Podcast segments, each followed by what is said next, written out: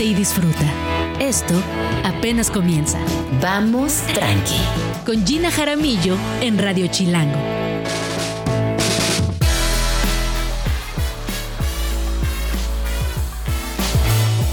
Ya es viernes, no puede ser, qué emoción. No solamente es viernes, sino que también inicia septiembre. El mes de mi cumpleaños, el mes de la patria, el mes de muchas cosas. El principio del fin del año, es la realidad. Así que bienvenidos a Vamos Tranqui. Espero que le estén pasando de maravilla. Eh, ahora sí, que se nos fue volando esta primera semana de Redo Chilango. Cuéntenos en arroba Jaramillo, arroba chilango.com, qué les ha parecido la programación, sugerencias, recomendaciones, invitaciones, más que bienvenidas. El día de hoy tenemos un programa súper bonito eh, porque personalmente eh, me emociona mucho hablar de arte contemporáneo, me emociona mucho eh, también darle oportunidad a otras disciplinas, a otras posibilidades de entender lo que sucede del arte y cómo esta práctica, esta disciplina también cobra importancia en la ciudad, como esta práctica, esta disciplina llamada arte contemporáneo es parte, aunque no lo crean, de, eh, pues de nuestra vida en cada instante. Y para empezar, está con nosotras eh, Baby Solís. Eh, ella es directora de Obras de Arte Comentada, el único, Obras de Arte Comentadas, el único medio especializado en arte contemporáneo digital, que además en los últimos meses, años, ha cobrado muchísima fuerza. Hoy por hoy tiene cursos, tiene experiencias, recorridos, tiene atención directa a ciertas problemáticas de artistas, eh, estás muy cerca de museos, estás muy cerca de galerías, así que bienvenida, baby, ¿cómo estás? Eh, muy feliz, Gina, gracias por la invitación y yo también cumplo en septiembre. ¿Qué? ¿Qué? ¿Eres Virgo Queen? ¿Tú también? sí. Yo soy del 4 de septiembre. Yo he escuchado que Virgo pasa una sola cosa, o nos caemos súper bien inmediato o no nos caemos bien. Y yo creo que sí, eh, claro. no había captado que es porque somos Virgo. No había captado que por eso nos Oye, historiadoras del arte, Virgo, arte contemporáneo. Ya sé. Veo muchas similitudes ahí. Oye, baby, y hay una pregunta que siempre este, pues de alguna manera, a quienes no somos, bueno, Baby y yo somos historiadoras del arte, un poquito así, contexto, please. Baby y yo somos historiadoras del arte, ambas tenemos una práctica dentro del arte contemporáneo, eh, ambas somos divulgadoras de arte contemporáneo, pero eh, digamos que en diferentes escenarios. Pero una de las grandes preguntas de quienes se quieren acercar al arte contemporáneo, pero que no están en contacto o no han entrado en contacto, se preguntan por qué es importante o por qué tendríamos que aprender del arte contemporáneo. ¿Tú qué les dirías? Yo diría que es importante porque está tocando puntos de la actualidad, eh, puntos que obviamente una obra de Velázquez no puede estar tocando porque Velázquez falleció hace siglos y el arte contemporáneo es algo que para mí tiene que es muy valioso, que está hablando de lo que está sucediendo ahorita eh, incluso los referentes que hay, ¿no? Muchas veces hay cosas de la cultura pop que seguramente puedes identificar más fácil que, no sé, el mito de Aracné, ¿no? Entonces creo que eh, en ese sentido, a pesar de que pareciera que no, sí se me hace que es un arte más cercano o podría ser más cercano a las personas, a su cotidianidad, si igual, este, pues empezaran a familiarizar con él. A mí hay algo que me, que me cautiva mucho y que creo que eh, me gustaría también compartir con, con, las personas que nos están escuchando y contigo, baby. Y es que en el arte contemporáneo yo siento encuentro respuestas inmediatas a muchas de las situaciones sociales, políticas, hasta emocionales, te diría, ¿no? De lo que sucede en el día a día. Cuando tú y yo estudiamos historia del arte no, no había memes, no había redes sociales y creo que también ahí tú has encontrado una respuesta aún más inmediata que, que la misma historia del arte a muchas preguntas existenciales en torno al arte. ¿Qué nos puedes decir de tu experiencia digital y el arte contemporáneo? Sí, es cierto. Cuando nosotros estábamos estudiando, eh, creo que no había memes y las redes sociales estaban, no, sí existían, pero como una, una protofase, o sea, no estaban al nivel de ahorita definitivamente. Y yo me acuerdo, no sé, maestros que decían, cuando yo estudié las imágenes en los libros ni siquiera eran a color y yo, qué fuerte, qué fuerte. Como ir viviendo todos esos, esos eh, cambios. Y justamente a nosotros nos tocó eh, presenciar como en vivo este cambio a todo lo, lo digital, que es una transformación, este, eh, pues sí, ya sabíamos un momento, un momento, un cambio histórico. Yo creo que para las personas que nos dedicamos al arte ha sido algo eh, pues yo diría que incluso positivo, porque eh, pues podemos conocer una variedad de obras que antes no. O sea, muchísimas de las obras que he conocido ha sido por internet o por redes sociales. Fíjate, yo, una de mis clases favoritas era Historia de la Arquitectura eh, con el maestro arquitecto Rafael Fierro, con el maestro Rafael Fierro.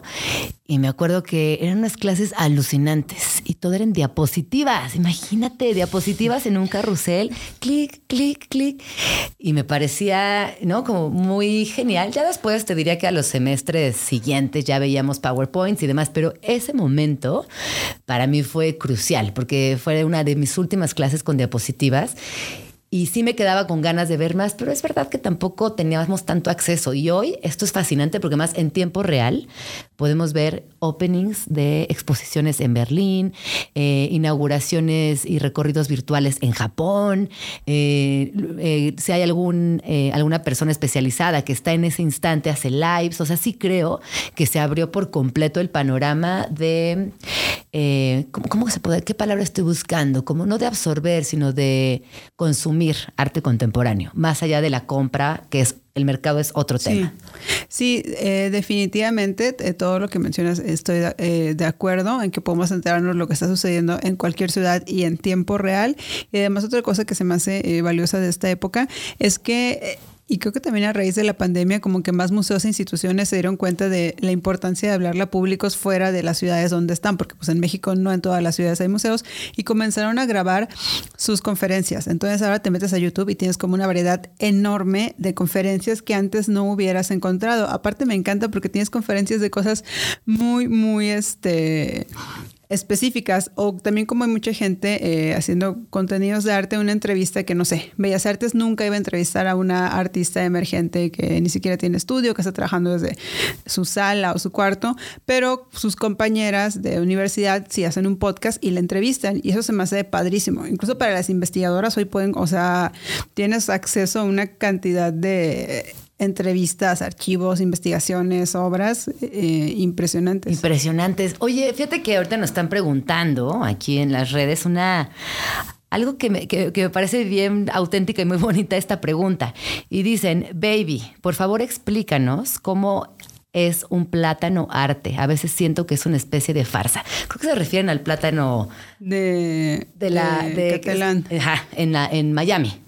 Ajá. Sí. A ver, explícanos. Eh, bueno, Catalán se dio a conocer eh, como a nivel mundial o memético gracias a la obra del plátano, pero Catalán es un artista que tiene eh, muchísima trayectoria, ¿no? Y de hecho yo diría que quizás es una de las obras de Catalán que menos me gusta. Catalán es conocido como por esculturas este, hiperrealistas. Una de sus más famosas es una del Papa que sale tirado al suelo con un meteorito. No sé si eh, por ahí la tengan en mente. Entonces, bueno, yo diría que es arte porque es un eh, producto fabricado por alguien que ya pertenece al mundo del arte.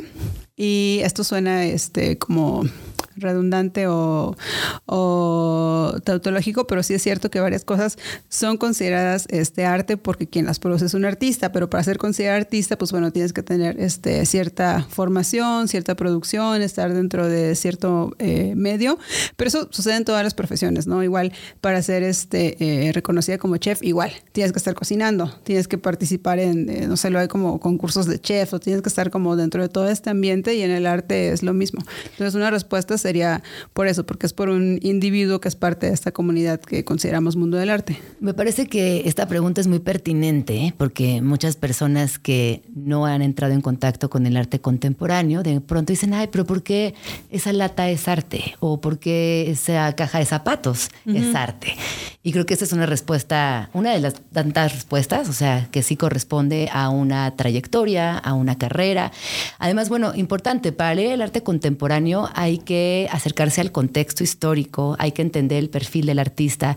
Si bien no hay una guía ABC para leer la obra de arte, sí es importante investigar la técnica, investigar el año de su realización, entender, por ejemplo, si está montada en en una sala de un museo, eh, está en espacio público, está en una galería, está en una universidad. Cada, cada elemento que rodea a la obra nos da también muchas explicaciones de la obra. Sí, y también, eh, no sé por qué me fui con la respuesta del círculo del arte, que esa es, una teoría que hace George Dickey del círculo del arte, pero una otra respuesta que hubiera sido, este, que hubiera preferido dar inicialmente esa respuesta, es que eh, se considera un objeto común y corriente como una banana o una caja de zapatos o, una lata con popó de artista arte, porque eh, pues el arte tiene una historia y hagan de cuenta que a partir de los 60 justamente pues las artistas quisieron romper con todo con toda la tradición, ¿no? Con que arte fuera únicamente o pintura o escultura y empezaron a hacer este pues experimentaciones, empezaron a trabajar justamente con su propio cuerpo o con objetos de la vida real. Entonces, bueno, eh, que veamos ahora objetos comunes y corrientes presentados en exposiciones de arte corresponde como eh, justamente a lo que mencionabas, ¿no? Al contexto, a la historia, algo que sucedió desde los años 60 y a todos esos experimentos de querer justamente ampliar lo que se podía entender como, como arte. Y también a mí me, me viene a la mente el ready-made, ¿no? Que si ustedes están interesados en entender en qué momento de la historia del arte que es lineal sucede eh, un cambio significativo, investiguen esta época de Duchamp. Ah, que yo vi, por cierto, eh, hace poco que tú platicabas que eh, el ready-made, el Duchamp, estaba involucrada una mujer, además de Marcel Duchamp. Cuéntanos un poquito de esto porque me encantó. Sí, desde hace unos años, no sé, como de cinco años para acá, se empezó a hablar de la importancia de Elsa von Freitag, de una artista que eh, de hecho, ella está en contacto con Duchamp y le escribía cartas a Duchamp y poemas a Duchamp porque eh, jugaba como con esto de estar enamorada con él. Y ella también empezó a experimentar con eh, objetos justamente de plomería, que eso es el, como el ready-made más famoso de Duchamp, es justamente un urinario. Y ella trabajaba con tubos de plomería y les ponían nombres, ¿no? Como Dios, diosa y etcétera. Entonces, se cree que en realidad ella es quien hizo el primer ready-made. y también se han encontrado, bueno, hay una carta de Duchamp a su hermana donde dice como, ay, mi amiga que es una baronesa me dio como este obsequio, ¿no? Y menciona el, como estos ready-mades. Esta pieza. De Elsa, sí. Pero lo que pasó con Elsa es que, eh, pues, no fue estudiada, ¿no? Pues por mujer, porque mujer, la verdad. Sí, sí, por ser este eh, mujer y también porque su obra creo que era mucho más libre, era mm. mucho más este libre, no estaba como tanto esta intención de dejar este registros, entonces bueno, ser mujer, que no tengas tú misma la intención como de estar construyendo como este archivo para un futuro, pues ya sé que te, es difícil que, el patriarcado, no, y también finalmente eh, al igual que estudiábamos con diapositivas, baby, estudiamos historia del arte sin perspectiva de género. Sí, claro. Entonces también horrible, eh, ¿no? Ay, pero qué pasa que tengamos esta edad y podamos, ¿no? Como recalcular como esto que acabamos de comentar. Oye, nos preguntan por aquí eh, de algunas obras de arte contemporáneo que eh, estén en la Ciudad de México y que podamos hablar un poquito de ellas. O sea, yo pensaría cinco o seis, o no sé, tres, no sé, obras de arte contemporáneo que podamos compartir con, con nuestros escuchas que seguramente no saben que son obras de arte contemporáneo y que vale la pena ubicarlas que estén ahorita en, en exposición? Pues que estén ahí, que las puedan buscar o que hayan tenido alguna historia con la ciudad. Ah, relacionadas con la Ciudad de México, pues creo que a lo mejor la exposición de terrazas que está en Eduardo Terrazas en Bellas Artes. Qué bonita exposición.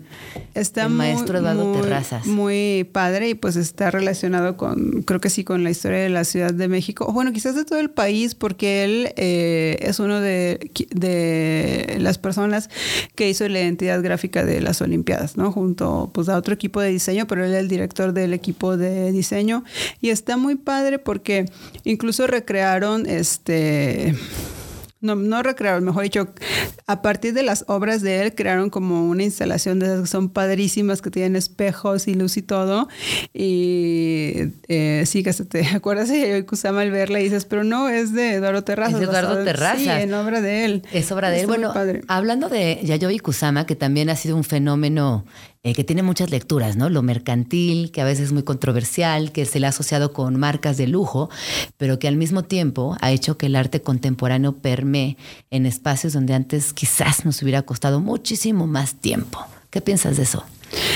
Eh, yo creo que Yayoi es una gran artista y me da, me da tristeza cuando justamente como toda este como glamour de las marcas como que se come Ella ¿no? es artista. extraordinaria, Sí. extraordinaria artista. Sí, y, y como que todo este aspecto este, pues de las marcas y del lujo, ¿no? De ser súper popular, como que se termina comiendo a la, a la Ay, obra, ¿tú pero ella es una gran artista. No sí, como que la gente no la, siento que la gente, mucha gente no la ubica como Ajá. por la artista que es, sino más como puntitos, ¿no? Ay, a mí sabes Louis que me da, me mucha esperanza eh, pensar a Yayoi Kusama desde otro ángulo.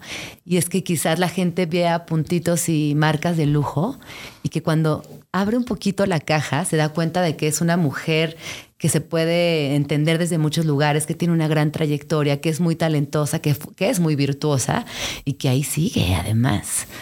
Sí, a mí también, como ya es, ya es este mayor de edad, eh, muy grande, eh, 93 quizás, pero ese dato tendrían que buscarlo, pero sí, o sea, ya, ya es mayor. También hay gente que dice así, como se están aprovechando de ella y etcétera. Y yo es como, o sea, pues no, la gente mayor también sigue produciendo, ¿saben? Hablemos de vejez, la gente Sí. mayor, o sea, exacto, la gente mayor sigue produciendo, sintiendo, divirtiéndose, tiene 94 años. baby. 94, sí. Bueno, me- ya cumplió 94. Yo me quedé, en mi última búsqueda de Kusama tenía 93, pero sí, o sea, sigue produciendo.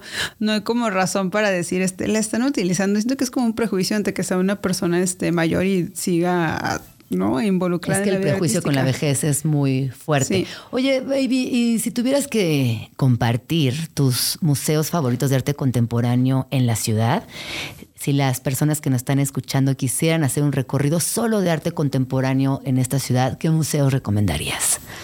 Eh, definitivamente Jumex. Definitivamente. Por siempre. Por Sí. siempre.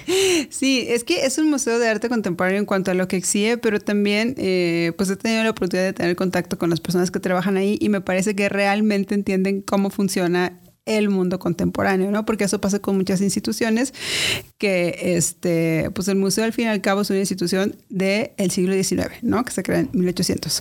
Eh, la dirección o los directivos, las directivas son del siglo XX, pero ya estamos en el siglo XXI, ¿no? Ajá. Los públicos somos del siglo XXI y creo que no todos los museos lo entienden y Jumex eh, sí, y lo ves en las actividades que tienen. Por ejemplo, ahorita tienen una exposición de Gabriel Curie y realizaron una actividad en la que Gabriel Curie, un artista súper establecido, eh, les dio una clase a artistas emergentes que mandaron su portafolio, ¿no? Y él como les daba recomendaciones y eso se me hace muy, este, muy valioso, ¿no? Que un museo esté pensando en hacer este contacto entre artistas, este, pues ya muy establecidos, ajá, y gente joven, me parece que está, está muy chido. Y otro museo que también me gusta su programación, pues yo creo que el MUAC, el, el Tamayo también, pero eh, también creo que es importante lo que hacen los espacios independientes, o espacios alternativos, espacios autogestivos, como gustan llamarles, porque pues justamente muchas cosas que todavía no están en los museos las están exhibiendo estos espacios. Exacto, estoy completamente de acuerdo contigo y además también observar que desde las instituciones obviamente hay un presupuesto asignado, hay como todo un aparato que permite hacer grandes exposiciones, desde un blockbuster hasta no sé, Abraham Cruz Villegas, etcétera.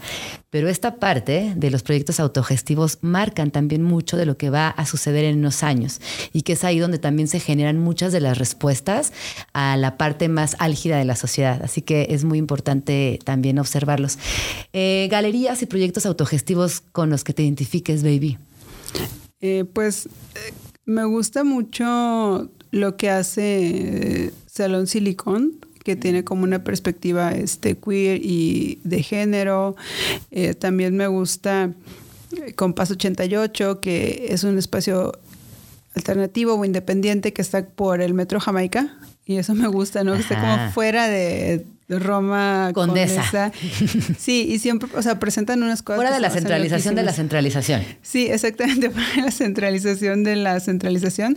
Por ejemplo, el otro día presentaron un artista que toda su obra está inspirada en Monster, en el Monster, la bebida Monster, y vaporizó el Monster. Y tú estabas, quizás no es lo más aconsejable, pero estaba respirando este... ¿Monster? Monster.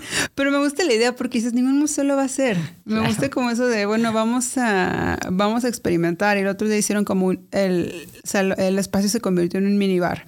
Y en el minibar había cómics y como parte de la decoración del minibar había obras de arte, pero no estaban indicadas, esta es una obra de arte. Entonces podrás estar viendo una lámpara padrísima y era de una diseñadora industrial, ¿no? Pero no sabías, o sea, no decía como la cédula. Entonces eso se me hace muy padre de compás, ¿no? Siento que este experimenta. Hay otro que queda por el Metrobús Olivo, que se llama sucesiva que también pues está fuera de Roma Condesa. Y me gusta porque siempre, eh, sí, lo mismo, ¿no? Siempre están exponiendo como a gente muy joven, cada exposición se transforma el, el espacio. Y pues ahorita que se me ocurre, así que me considero cercana, yo creo que esos. Hay una que me gusta mucho que se llama Proyector en la colonia industrial. No sé si has ido. Es un espacio que arte contemporáneo y arquitectura ahí se, se, encuentran constantemente. El espacio es muy bueno, está muy bonito. Y también está fuera de, del circuito y me, y me parece pues genial, la verdad. Eh, oye, baby, y bueno, ahora sí, vamos a entrar en tema. Eh, traes un proyecto entre manos, lo cual eh, de entrada muchísimas felicidades. Estás curando una exposición de un artista chileno. él es Felipe Rivas San Martín y me gustaría que nos platicaras de qué va, cómo inicia este proyecto y también cómo ha sido tu experiencia curatorial en este proyecto en específico. Sí, la exposición se llama Diga Queer con la lengua afuera, que espero que intenten decir queer con la lengua afuera. Ah, no se puede. No, pero justamente habla de, no lo quiero hacer porque se va a escuchar muy chistoso en radio, pero intenten hacerlo. Y una de las obras justamente es un video de él intentando decirlo, pero este gesto, justo que dijiste, no se puede, es como esa reflexión de, bueno, es una palabra en inglés y más allá de que es una palabra en inglés, es una palabra que surge en un contexto muy diferente de Latinoamérica, ¿no? Aquí a las personas, este... Eh, eh, queer se, empezaron a identificar con ese nombre hace muy poco, ¿no? Y, él como reflexiona sobre eso, de, bueno, ¿qué pasa en Latinoamérica cuando adoptamos un término que no es de nuestro, de contexto. nuestro contexto, que ni siquiera tiene como una traducción e-, exacta y bueno, en español sí existen como ciertas personas, ciertas palabras, ¿no? Para nombrar a la comunidad LGBTI eh, que ya están cayendo como en desuso, como prefieren el otro término. Y bueno, es una reflexión este, en parte sobre eso, pero también sobre... Eh, sobre se considera este post-internet y el arte post-internet es simplemente el arte que existe a partir de la creación de, de internet, ¿no? no recuerdo exactamente en qué año comienza internet ya así como masivo, no sé si en el 88, en el 89, pero este sí reflexiona sobre eh, de toda la cultura de Internet, sobre, por ejemplo, las interfaces, ¿no? Las interfaces con las que que utilizamos para navegar. Este, sobre los tutoriales, ¿no? Tiene una obra muy padre que se llama Tutorial para Chat Gay y te enseña cómo utilizar. En ese entonces no había aplicaciones de ligue, porque es viejita la ah, pieza, ¿no? Es como que será 2009 y te va platicando qué tienes que hacer si tú quieres este, entrar en un chat gay para ligar, pero como criticando ciertas cuestiones de que él encontró en su propia comunidad, porque él es, él es gay, ¿no? De que, bueno, había personas que, este, no sé, eh, tenían como ciertos prejuicios clasistas ¿no? La descripción de hombres que buscaban y etcétera. Entonces te va dando el tutorial, pero como de una manera, como reflexionando sobre todo esto, ¿no? ¿Y qué son? ¿Video? ¿Es fotografía? Eh, es video. ¿qué, habrá? Es video. Bueno, ¿qué hay? Porque ya, ya está. Sí, ya está. Eh, una semana. Exacto, inauguraste una semana. Sí. Y pues hay eh, performance en video y hay pintura. Sobre todo hay este suena chistoso, ¿no? Porque es como dijimos, como es obra que surge a partir de la invención del Internet y reflexionar de la, de la cultura en línea, pero es pintura, es performance y... Eh, obra pictórica. Pintura, sí. Eh, eh, trabaja mucho con inteligencia artificial, pero lo que hace es que le pide a la inteligencia artificial que bocete algunas obras, pero él las pinta al fin y al cabo y las dibuja al fin y al cabo, ¿no? O sea, sí, eh, soportes este, tradicionales. Oye, ¿y dónde podemos ver la exposición? ¿Hasta cuándo va a estar? Recomendaciones, todo lo que nos tengas que dar. Y nada más un dato, ya nos lo pasaron por aquí, muchas gracias Luis. Eh, el Internet nace el 12 de marzo de 1989, ¿no? Ya de manera masiva, así que estabas muy bien tú. Sí, sí, sí, sí, sí. Estaba entre 88 y 89, pero sí, en el 89, o sea, el Internet sí ya es Sí, ya es, no iba a decir ya es viejito, ya pero es viejito. Oye, pero no entonces, a ver, ¿en dónde podremos ver la exposición? ¿Hasta cuándo se queda? Todos los detalles, por favor. Sí, va a estar en, mejor dicho, va a estar hasta el 19 de octubre en la Galería Factoría Santa Rosa, que queda en San Miguel Chapultepec, número 52. Y es un edificio que se llama Hub, HV, donde hay más galerías. Entonces está padre porque hay como otra galería que es de diseño de muebles o como diseño industrial y otra galería de arte y aparte Factoría Santa Rosa. Pues muchísimas gracias por venir, baby. ¿Dónde podemos encontrarte en redes? Eh, Obras de Arte Comentadas está en Facebook como Obras de Arte Comentadas, en Instagram como Obras de Arte Comentadas, en TikTok como Obras de Arte Comentadas y en Twitter como Obras de Arte Com, porque no ocupo el comentadas. Pues ahí está. Muchísimas gracias, baby, por venir. Nos vamos al corte, no se vayan, porque más adelante hablaremos de astrología y qué pasa con todo lo que mueven los astros. Regresamos. Mandamiento chilango número 35. Nunca deberá faltar en tu bolsa, botiquín o cajón de cubiertos una caja de antiácidos. Por aquello de la garnacha diaria. Sin duda un tema que aquí en Vamos Tranqui nos interesa, pero aún no sabemos muy bien cómo entrarle, es la astrología.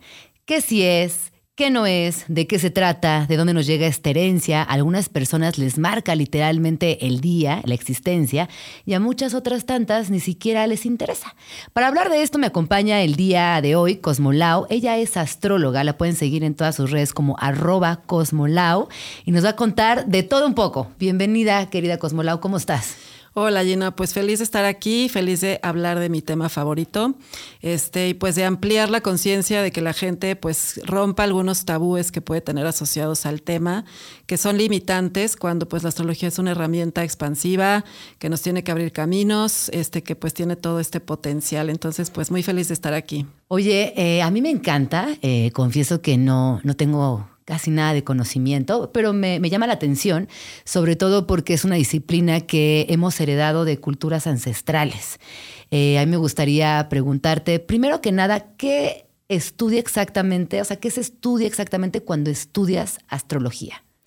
Pues mira, la astrología básicamente es el estudio de los símbolos, o sea, para la astrología todo es un símbolo, o sea, los astrónomos pues te pueden dar una referencia de cómo todo lo que está en el cielo, es una disciplina que tiene que ver pues con matemáticas, con mediciones, es un tema así mucho más, es, es una ciencia como tal, la astronomía, pero la astrología es qué representa eso que se percibe desde nuestro punto de vista en la Tierra, qué simboliza para nosotros, ¿no? Entonces es, ahora sí que nace de la necesidad del ser humano, pues de ubicarse, de poder este, entender mejor su situación, este, ahora sí que tener señales en un mundo incierto en el que llegamos sin mayor referencia, ¿no? Entonces la astrología es el estudio de los símbolos, yo te diría. Oye, hay eh, algo importante que quisiera eh, platicar contigo. Cuando hablamos, por ejemplo, de los horóscopos o una predicción del futuro, eso no es astrología. Mira, sí es, porque bueno, justamente Ah, está bien basado. ahí. sí, o sea, está basado, pues justamente en que gracias a los, las tablas astronómicas podemos saber en dónde va a estar un planeta en determinado momento. O sea, ahorita ya podemos tener una medición porque los movimientos pues son predecibles, responden a ciclos, órbitas específicas, ¿no? Entonces, a partir de un echar un vistazo a estas tablas que pues pueden ser te digo, eh, en 10 años, en 20 años, en 100 años o el día de mañana podemos establecer el horóscopo, ¿no? Que sería pues justamente un horóscopo es una carta astral, un horóscopo es un mapa de cómo está el cielo en determinado momento, cómo estuvo o cómo va a estar y eso pues cómo lo podemos interpretar. Entonces sí es astrología. Oye, y ahorita hablando de astrología, eh, a mí me, me, llama mucho la atención y me intriga saber desde cuándo hay estudios de astrología, quiénes fueron los primeros, esas personas curiosas en empezar o, en darse cuenta que eso nos afectaba directamente. ¿Cómo surge esta disciplina tan completa? Mira, es una disciplina, pues, o una serie de estudios súper antiguos, ¿no? O sea, desde que el hombre, pues, empezó a cuestionarse justamente, ¿no? ¿Qué hago aquí? ¿Habrá alguna señal más allá que me pueda orientar? Empezaron a observar, empezaron a buscar coincidencias. En básicamente, yo creo que todas las culturas de las que tenemos registro, pues, ha habido un estudio, este, pues, de los del cielo, ¿no? La cultura maya, la cultura védica, este, los egipcios, los chinos de todo. Realmente la astrología que nosotros hemos desarrollado, que nosotros hemos explorado, la que se ha mantenido viva desde hace milenios, pues es la que desarrollaron más los, los antiguos griegos, ¿no? O sea, como que a través de la mitología, este, son arquetipos que ellos trabajaron desde el punto de vista de la mitología y que ahora podemos asociar a los planetas, ¿no? Entonces, eh, pues realmente yo te diría que es un estudio que viene pues desde el principio de los tiempos, desde que el hombre tiene uso de razón, ha estado tratando de buscar simbología. En la antigüedad incluso, pues eh, a veces se abrían los cuerpos, ¿no? De algún cadáver, pues lo abrían y entonces buscaban, ¿no? Pues el hígado, este tiene esta bilis negra y entonces hay un tema ahorita, el hígado corresponde a Júpiter, entonces es un este, eh, presagio de que tenemos que cuidar nuestros bienes, o sea, nuestra, mejorar nuestro manejo de los recursos. O sea, empezaron a buscar señales. La astrología realmente se basa en la ley metafísica de cómo es arriba es abajo, ¿no? Entonces, eh, pues aquí es la posibilidad de ver desde nuestra perspectiva en la Tierra cómo está el cielo y entender que es un reflejo de nuestra realidad acá abajo. Entonces, desde abajo no hay perspectiva porque estamos en el mismo nivel, pero si ves arriba es como verte en el espejo, ¿no? Entonces es entender al cielo como un espejo, esa es la carta astral.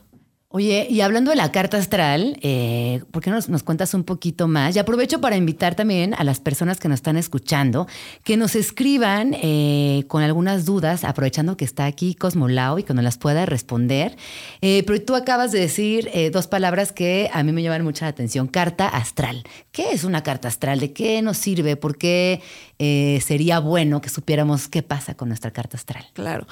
Pues mira, te cuento, es muy interesante porque justamente si a la gente le causa mucha, mucha curiosidad, yo este, pues estoy en contacto con la gente a través de mis redes y muchas veces me dicen, eh, ¿me puedes tirar cuánto cuesta que me leas el tarot? ¿no? Y por ejemplo, pues ahí hay una confusión. O sea, el tarot obviamente se basa en cartas, entonces pues acudes con alguien que sabe leer el tarot este, y te tiran tus cartas y te van a dar un pronóstico, ¿no? Pero la carta astral no es una carta como una carta del tarot. La carta astral es, hazte cuenta que al momento del nacimiento de alguien o de algo, porque todo tiene su carta astral, o sea, un negocio, una estación de radio, este, un programa radiofónico, todo lo que empieza en el espacio y el tiempo tiene una carta astral, que es como, hazte cuenta, la foto, entre comillas, del pan, de cómo estaba el cielo al momento en que eso surgió. Entonces, esa foto donde estaban los planetas, en qué signos, en qué casas, los ángulos geométricos entre ellos, pues es este, es tu mapa, ¿no? Entonces ahí viene marcados pues tus temas, lo que vienes a como resolver, las cosas que se te pueden complicar en la vida.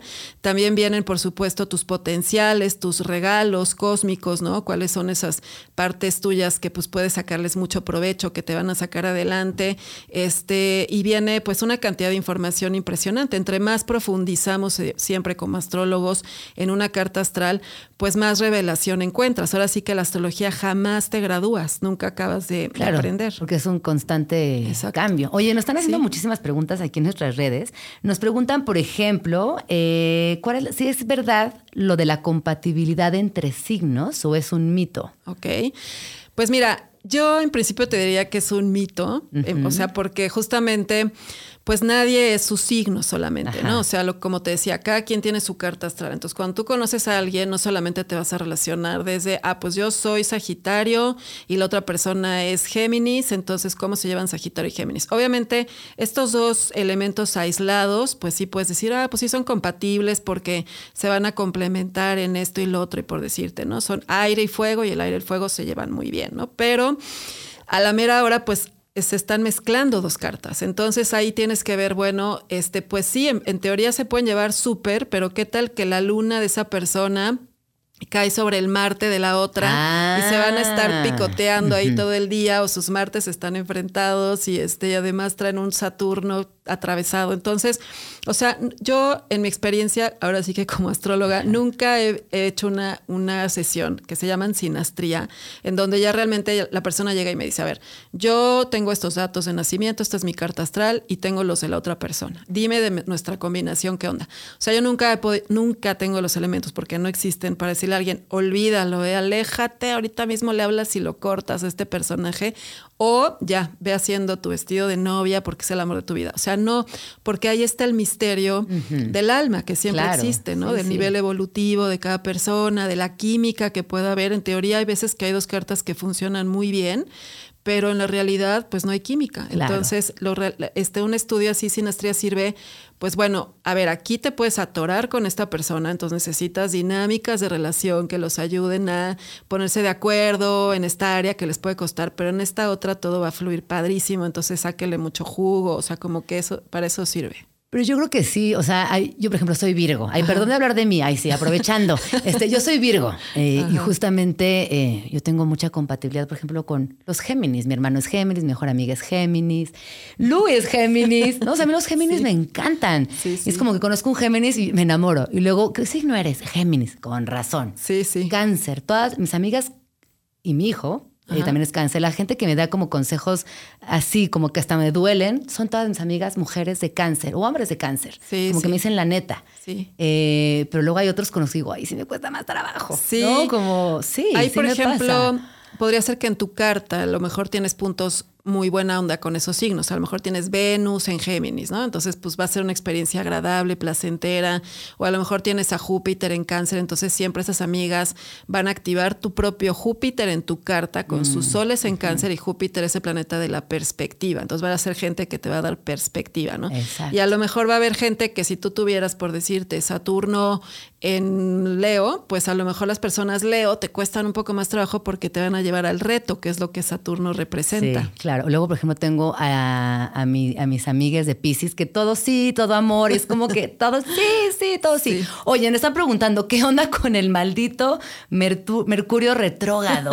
Recuerden, estamos respondiendo a arroba Jaramillo, arroba chilango, com, arroba cosmolao. Este, nos preguntan aquí, ¿qué onda con el maldito Mercurio retrógrado? Retrógrado, que además ahorita nos está, pero dando en la torre, ¿no? está con todo. ¿Qué es Mercurio retrógrado? Primero, porque es un es el más taquillero de la astrología. Te puedo decir que es el más popular. O sea, todo el mundo ubica. Mercurio cada vez es más famoso. ¿Por qué? Porque mira, Mercurio es un planeta que representa todo lo que tiene que ver con trámites, con comunicación, con procesos que en este mundo hipercomunicado en el que vivimos dependemos muchísimo de Mercurio. O sea, toda la tecnología pues está, se basa en que una operación desencadena otra y si una se vale gorro, pues es como efecto dominó y todo vale gorro, ¿no? En las vías de comunicación un choque, pues te va a hacer un nudo y ya todos van a llegar tarde a su trabajo, ¿no? O sea, todo mm. dependemos de, de, esta hipercomunicación constante que si viéramos en el campo no sabríamos ni que existe Mercurio retrógrado, porque es como, ay, este, pues el gallo cantó más tarde, pues no importa, ¿no? Va a ordeñar las vaquitas después. Como la inmediatez, la velocidad. Pero en esta sociedad, exacto, sufrimos cuando está retrógrado. ¿Por qué? Cuando un planeta está retrógrado, quiere decir que, fíjate, desde la Tierra, obviamente ningún planeta de la nada se pone en reversa en el cielo. Todos tienen una órbita y van avanzando en el ritmo necesario. Pero desde la Tierra, o sea, la astrología se basa en la percepción de los movimientos desde aquí. Entonces, imagínate cuando vas en la carretera que rebasas un coche y parece que ese coche que rebasaste como pareciera como si hubiera puesto reversa pero no, no metió reversa, simplemente como tú avanzaste más rápido, pareció que ese coche se echó hacia atrás y no fue así. Entonces, ah. desde la Tierra hay un momento en donde en ese rebase que hacemos de Mercurio, pareciera que lo dejamos atrás y que se pone en reversa. Entonces, esto sucede tres veces al año, cada vez tres semanas. Ahorita estamos a la mitad de un Mercurio retrogrado que empezó el 23 de agosto y termina hasta el 13 de septiembre. Entonces, lo que Mercurio representa se nos traba justamente, no fluye bien. Entonces, por eso lo padecemos, porque es de, no, pues ya mis cebolas llaman de chueco el mail, se, surgen malentendidos. Se va la luz, no, se va la luz. Así de que tengo ejemplos de gente que echa toda una vivoreada de alguien, en vez de mandarle el mensaje a la amiga, se lo manda a quien se estaba vivoreando. O sea, ese tipo de cosas. Bueno, creo que también Mercurio retrógrado nos enseña que hay que ser eh, pues más humildes, ¿no? En todo, que no, todo es perfecto. Y aquí nos están preguntando, ¿Qué podemos hacer para que Mercurio retrógrado no nos arruine? Pues muy buena pregunta. Mira, en primer lugar hay que enfocarse en los detalles. O sea, cuando hacemos las cosas al aventón, pues es más probable que salgan mal, ¿no? Entonces, eh, hay que enfocarnos en ser más cuidadosos, es una etapa meticulosa, ¿no? Así de antes de mandar el mensaje, picar, enviar, leerlo otra vez, a ver si estoy siendo claro. Hay que evitar en lo posible, este, pues, reuniones importantes o firmar contratos. Aquí, la astrología, yo siempre digo, nunca hay que vivirla con fanatismo. La astrología nos tiene que liberar, dar opciones. Entonces, no es de, no me voy a operar, ya tengo aquí este, el derrame interno y no me voy a operar porque Mercurio está retrógrado. Pues no, Pues te vas a morir, ¿no? Entonces, opérate, este, ve al dentista lo que tengas que hacer, si tienes que tener la junta, pues tenla, eh, pero ten claridad a la hora de expresarte, toma notas, etcétera. Entonces, ese enfoque a los detalles es saber fluir, adaptarnos a, los cambios que pueda surgir y tener sentido del humor. Es irnos tranqui, vamos tranqui. Vamos tranqui, exacto. Cuando esté Mercurio retrógrado, más que nunca hay que ir tranqui. No, y qué bonito. Y también eh, eso es a veces regresar al presente. Justo lo acabas de decir hace un minuto. Tenemos prisa, nos surge todo, nos revisamos, no nos enfocamos también es estar presentes. Y en ese estar presentes es también justo protegernos de Mercurio retrógrado. Mercurio retrógrado sirve para replantear, o sea, de repente uno va avanzando a lo loco y te obliga a regresar en tus pasos y a darte cuenta de que eso, esa estructura que estabas construyendo tarde o temprano se iba a caer porque la empezaste a construir sin fijarte en los detalles, al aventón. Entonces también Mercurio retrógrado se activa todo lo que empieza con reflexionar, revisar, replantear, recapacitar. Es muy buen periodo para meditar, para la comunicación interna, porque es un Mercurio que va hacia adentro. Que nos comunica hacia el interior. Qué lindo esto. Y nos pregunta Jimena Guerra, eh, ¿cuál, o sea, qué hay entre, entre, el signo solar versus el ascendente? ¿O cuál es la relación entre estos dos eh, conceptos? Claro. Mira, el ascendente es bien interesante conocerlo porque el ascendente es un signo que describe tu máscara. Entonces, por ejemplo, tú puedes conocer a una persona Leo, que típicamente son personas pues extrovertidas, este, que hacen show, que, que, no les, que les gusta llamar la atención. Pero si tiene un ascendente Capricornio, pues ese ascendente los recubre. O sea, el ascendente es tu fachada. Lo primero que conoces de alguien es su ascendente, porque es con lo mm. que se presentan. Ya que platicas más con esa persona, conoces sus objetivos, su esencia, conoces su signo solar. Y ya que neteas con esa persona, ella es parte de tu círculo íntimo, ya conoces su luna, que la luna ya es como lo más vulnerable de la carta, ¿no? Pero el ascendente, ahora sí que te digo, describe tu apariencia, incluso puede describir tu físico, ¿no? O sea, tu apariencia física más que tu signo solar. Y el ascendente, este, pues también va, a complementar la descripción de tu personalidad. Te digo, no es lo mismo ser un Leo con ascendente Aries, que pues va a ser así abierto, extrovertido, este, lanzado de pronto y este, pues muy impulsivo, a un Leo con ascendente, por decirte, Capricornio, que va a ser más contenido, más serio, más este, recatadito, introvertido, ¿no? Entonces ahí es un ingrediente bien interesante de conocer. Uf, no, es que además es interminable, ¿no? Qué, qué, increíble. Oye, eh, y, si pensáramos en esta ciudad, ¿no? Si tuviéramos que hacer eh, una agenda astrológica chilanga, ¿en qué andamos? ¿Qué se nos viene? ¿Qué dirías? Ah, pues mira, está interesante esa pregunta. Pues mira, eh, ahora sí que México eh, en su totalidad es Libra. Es un, es un ah, país Libra, ajá, de acuerdo a su acta constitutiva, sí. Entonces, de ahí que los mexicanos tenemos un. A ver, a ver, de acuerdo a su. Acta constitutiva como país, es este es Libra México, ¿no? Entonces por eso somos diplomáticos, este, somos pues de alma eh, pues sociable, dicharacheros, platicadores. Se nos da maquillar. La guapura máxima. Exacto. Artísticos, ¿no? Es un tema súper artístico. Este, pero tenemos a la luna en escorpión, que ese es el ah. pueblo, ¿no? Entonces, pues en, el fondo somos bien gruesos, la muerte, y nos reímos de la muerte, y pues el lado B horrible, pues del todo el narcotráfico, todo este tema, ¿no? Pero en esencia somos Libra. Entonces, la verdad es que tenemos un espíritu artístico maravilloso. La ciudad nos ofrece, es una ciudad con oferta interminable de, arte, de cultura, entonces, y de socializar. Somos argüenderísimos los chilangos, ¿no? Es así de... Ah, los libros, o sea, los libros son argüender. Ah, sí, sí, de que hay reunión, vamos, ahí vamos, ahí vamos ¿no? Y voy con cuatro. Ajá, exacto. Entonces, desde acaban de inaugurar tal museo, ya hay colas y se llena y todo el mundo ahí está, ¿no? Entonces, tenemos siempre una demanda artística, una demanda de belleza, este, que hay que saciar y que la ciudad seguro nos ofrece, hay de todo. Oye, eh, y por último, me gustaría preguntarte, pensando en astrología, ¿qué lugar de la Ciudad de México recomiendas para eh, explorar más la disciplina, quizás un lugar donde ver las estrellas, algo que a ti te remita directo a la astrología y que se vincula a la Ciudad de México. Bueno, mira, el espacio escultórico es un lugar muy bonito, ¿no? Este, en CEU a mí me gusta, pues hace, hace un rato que no voy, te soy honesta, pero tuve una época de ir bastante eh, y pues es un lugar muy bonito, este, ahora sí que el espacio te permite la contemplación. Eh, si estás informado, pues informada más o menos de dónde están los planetas, puedes tener, si son días de buena visibilidad, hay momentos donde puedes ver clarito a Júpiter, a Marte, o sea, hasta Saturno puedes ver los planetas a simple vista en un buen día y depende también la temporada, ¿no?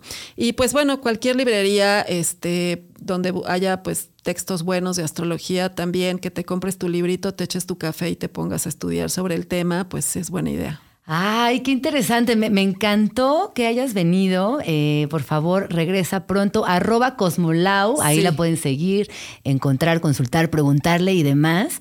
Yo te voy a hacer muchas consultas, luego ya me quedé picada. Pero bueno, nos tenemos que ir. Vámonos con esta rola que me encanta, Stars de The Cranberries. Y regresamos. Vamos al corte, no se vayan.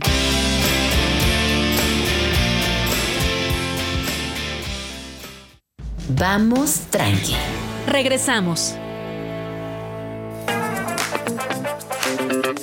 Regresamos aquí a Vamos Tranqui y no podíamos eh, no hablar de esto que me parece espectacular y es que arranca la quinta edición del Filuni. Esto eh, pues es del 29 de agosto al 3 de septiembre, o sea, ya está sucediendo y definitivamente es un evento que vale muchísimo la pena, no solamente porque la literatura juega un papel fundamental en la vida de esta ciudad y también al interior de la de la UNAM, hay que decirlo. Está conmigo Paula Velasco y es subdirectora de vinculación de la Dirección General de Publicaciones UNAM. Bienvenida, ¿cómo estás?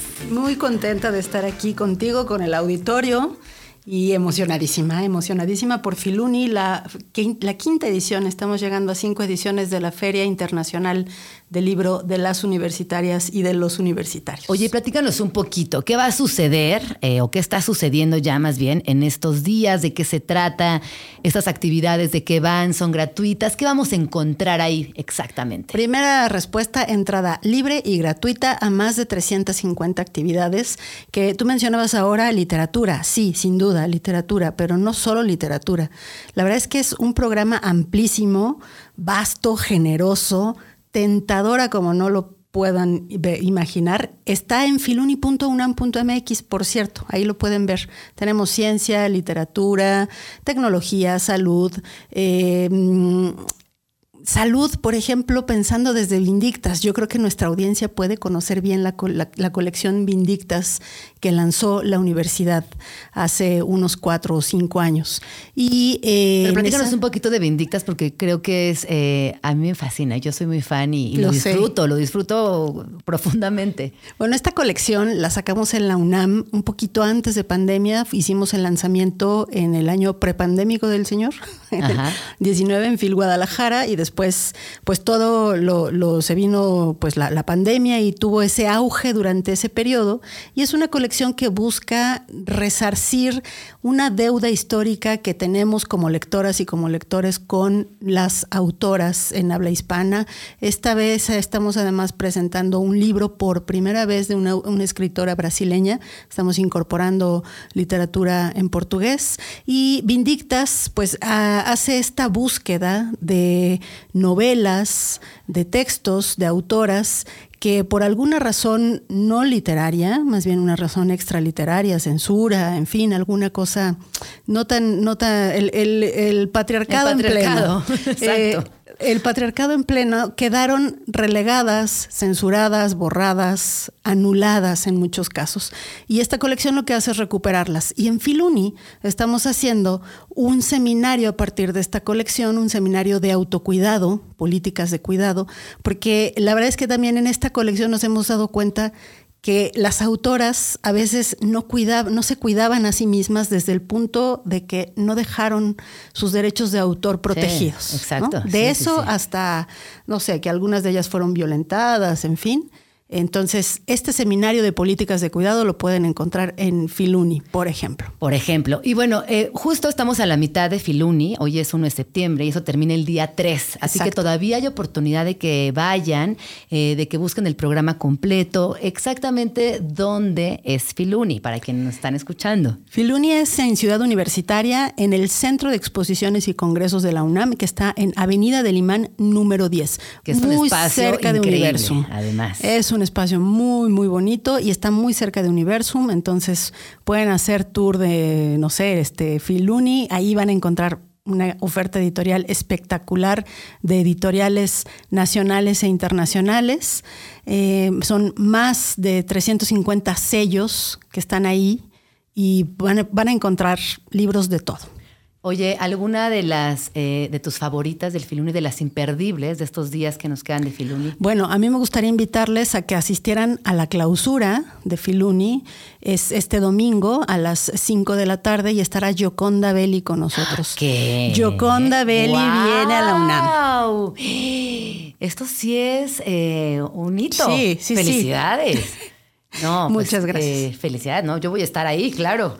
Es increíble. Eh, yo leí Las Luciérnagas hace muy poco y me parece que pues su escritura es vital. Sí. Bueno, nos vamos. ¿Cuáles son las redes sociales? Arroba Libros UNAM, nos encuentran en todas. Ahora sí, muchísimas gracias por estar por acá. Vamos directo con eh, Alexis de Anda, que es nuestra siguiente invitada del día de hoy, y regresamos. Gente chida. Están por todos lados. Ya llegó mi super invitada del día de hoy. Es viernes y no me da, o sea, es que no quepo de la emoción de que esté conmigo Alexis de Anda. Bienvenida. ¿Cómo Gracias, amiga. Muy bien, muy feliz. Feliz de estar aquí contigo. No, muchas gracias por venir en esta semana de arranque. Claro, este, felicidades. muchas gracias. La verdad me da, me da mucha emoción tenerte aquí en la cabina, platicar contigo, compartir también contigo, que lo hemos hecho a lo largo de muchos años, pero pues cada etapa es distinta. Cada, etapa, es distinta. Y qué honor estar aquí para ser madrina, según Sí, claro, obvio. De, este nuevo proyecto que vaya hermoso y que disfruten y que la gente lo disfrute con ustedes. Ay, muchas gracias por venir y siempre eh, hablar contigo es eh, muy reconfortante porque siempre salen muchos temas distintos, pero para quienes no conozcan a Alexis Yanda, ella es estandopera, es feminista, es actriz, también escribes, porque escribes todos tus guiones, escribes un montón, escribes yo creo que más de lo que te imaginas que escribes, ¿no? Eh, y hablas de muchos temas, eh, tienes un podcast que ahorita nos vas a platicar acerca de estos viajes que has realizado y que creo, creo que también has encontrado pues muchísimas cosas interesantes a través de la palabra, ¿no? Como el, ejercicio del habla, de transmitir mensajes, de escuchar, y que hoy pues eso nos, nos trae un poco por acá. Oye, pues eh, empezando porque eres chilanga, porque eres mujer, porque eres muy joven, porque eres estandopera, feminista, eh, que también eres eh, pro muchos temas que hoy son tabú como las plantas medicinales, cómo hablar de aborto, cómo hablar eh, pues de tantas otras cosas que todavía son consideradas tabúes.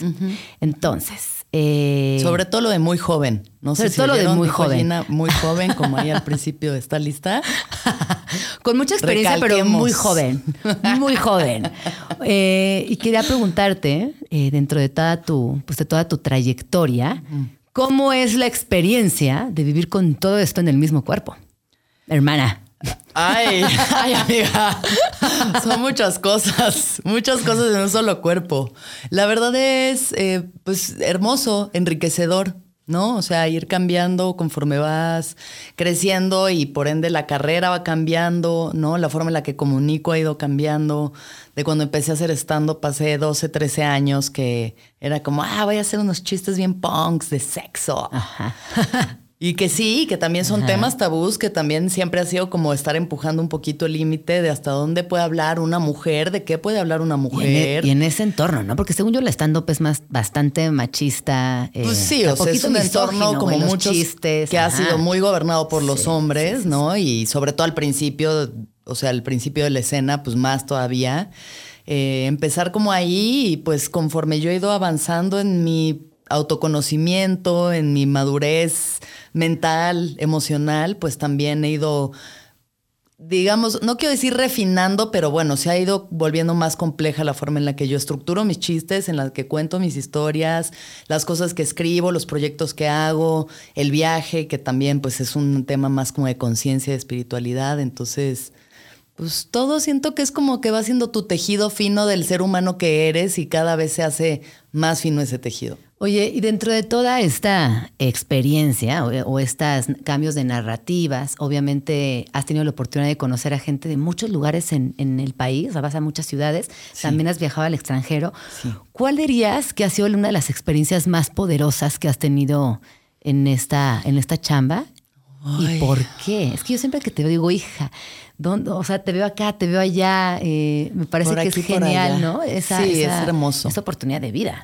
O sea, poder conocer México en casi toda su extensión me parece un privilegio y es de las cosas más hermosas que me han pasado porque he podido hacer reír a gente en casi todos los estados, creo que hay dos que me faltan por ahí, pero realmente es como no solamente conocer los lugares, sino la gente, su sentido del humor, como la cultura, ¿no? O sea, cómo va cambiando dependiendo de qué parte te encuentras. Si estás en el norte es distinto a si estás en Mérida, ¿no? o sea, Sinaloa y Mérida, pues Medir no ahí, se ríen de las mismas cosas como Puebla y, o sea, y la CMX, que son súper liberales, pues también hay dos, tres, ¿no?